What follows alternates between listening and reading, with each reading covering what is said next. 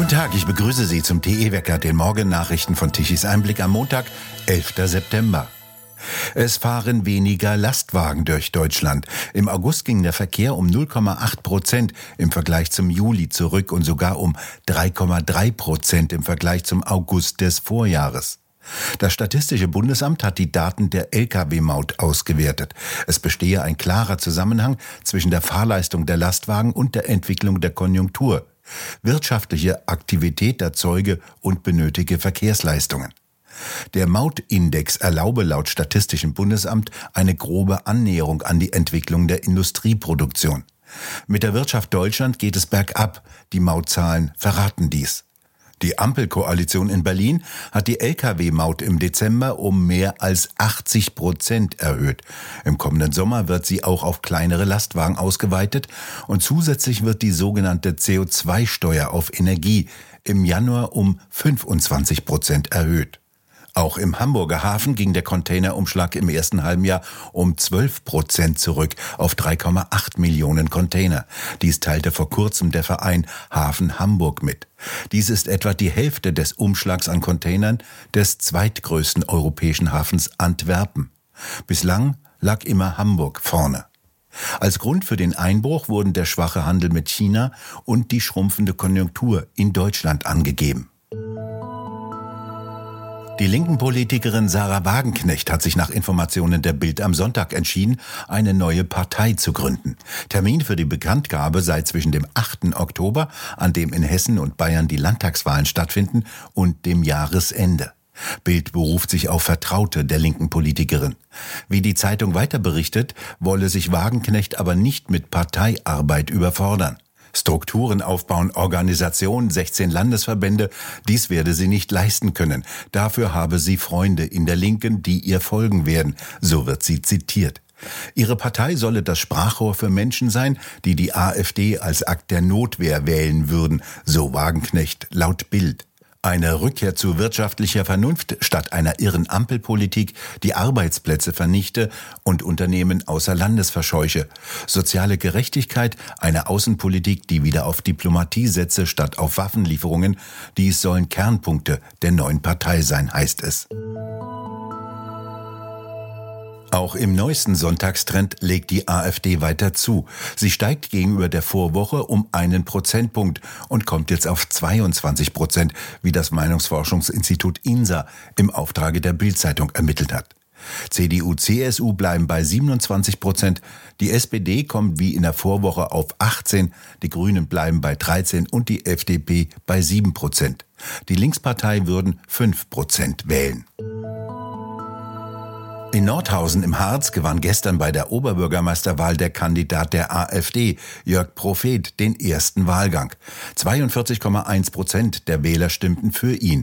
Mit 23,7 Prozent folgt der parteilose Kai Buchmann und dahinter die SPD-Kandidatin Rieger mit 18,6 Prozent. Der parteilose Schulleiter Andreas Trump trat für die CDU an, landete aber weit abgeschlagen mit 11 Prozent weit hinten. Der FDP-Kandidat kam auf drei, der von den Grünen auf 1,4 Prozent. Am 24. September geht es in die Stichwahl. Seit Ende Juni hat die AfD zwei Wahlen gewonnen. Im Landkreis Sonneberg in Südthüringen wurde Robert Sesselmann erster Landrat der AfD. Er wurde sogar überprüft und für verfassungskonform eingestuft. Er ist damit der erste auf seine Verfassungstreue hin zertifizierte AfD-Politiker. Dies obwohl in Thüringen das Amt für Verfassungsschutz den thüringischen Landesverband der AfD als rechtsextrem einstuft.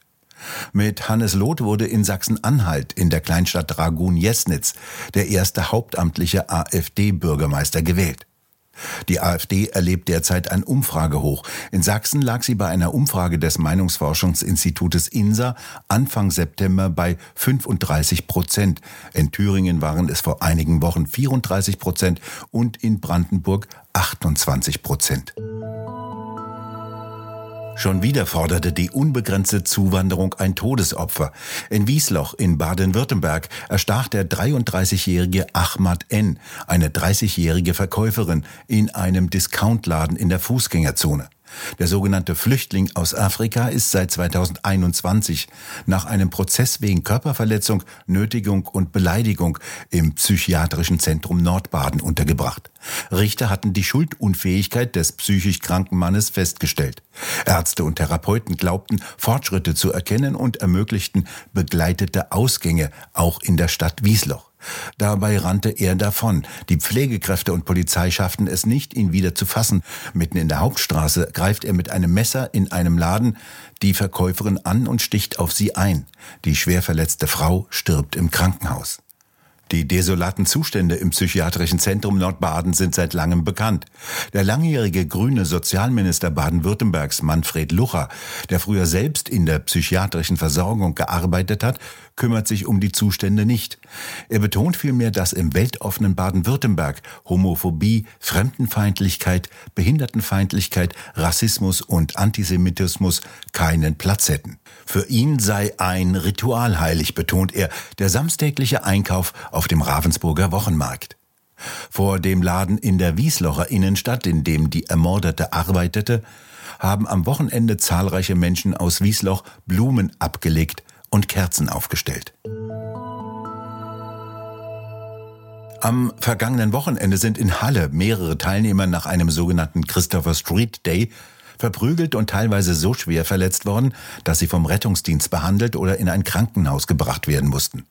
Am späten Samstagabend sei laut Polizeibericht die Personengruppe von vier männlichen Personen angesprochen und eine Person verbal beleidigt worden.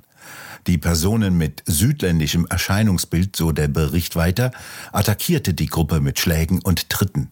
Zwei der mutmaßlichen Schläger im Alter von 16 und 20 Jahren wurden von der Polizei gestellt.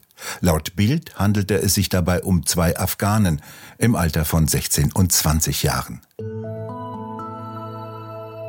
In den Niederlanden wurden am vergangenen Wochenende mehr als 2400 Klimaextremisten festgenommen. Wie die niederländische Polizei am Sonntag mitteilte, seien sie am zweiten Tag in Folge bei Protesten gegen angebliche staatliche Subventionen für fossile Brennstoffindustrie festgenommen worden. Hunderte von Extremisten marschierten um die Mittagszeit auf der Autobahn A12 nach Den Haag. Zuvor hatten Behörden gewarnt, die Hauptverkehrsader zum niederländischen Regierungssitz nicht zu blockieren. US-Präsident Biden glaubte nicht, dass China in Taiwan einmarschieren könne. Sein chinesischer Amtskollege Xi Jinping hätte aufgrund wirtschaftlicher Probleme des Landes alle Hände voll zu tun. Biden war nach dem Gipfeltreffen der Gruppe der G20 in Indien nach Vietnam weitergereist.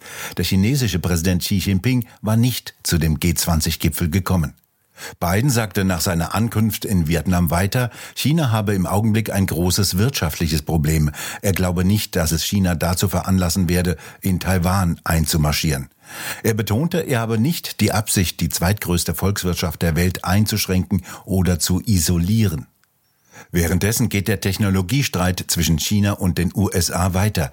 China versucht, die Nutzung von iPhones für staatliche Unternehmen zu verbieten. 2017 hat der US-Kongress gesetzlich verboten, bestimmten Pentagon-Mitarbeitern Geräte des chinesischen Technologiekonzerns Huawei zu benutzen. Huawei allerdings hat gerade ein Mobiltelefon vorgestellt, das mit einer Technologie arbeitet, die eigentlich die USA von Peking fernhalten wollte. Das US-Handelsministerium hat eine offizielle Untersuchung des neuen Chips eingeleitet. Es würden jedoch noch weitere Informationen benötigt, so heißt es, um festzustellen, wie der Chip hergestellt wurde und welche Maßnahmen die USA gegebenenfalls daraufhin ergreifen werden.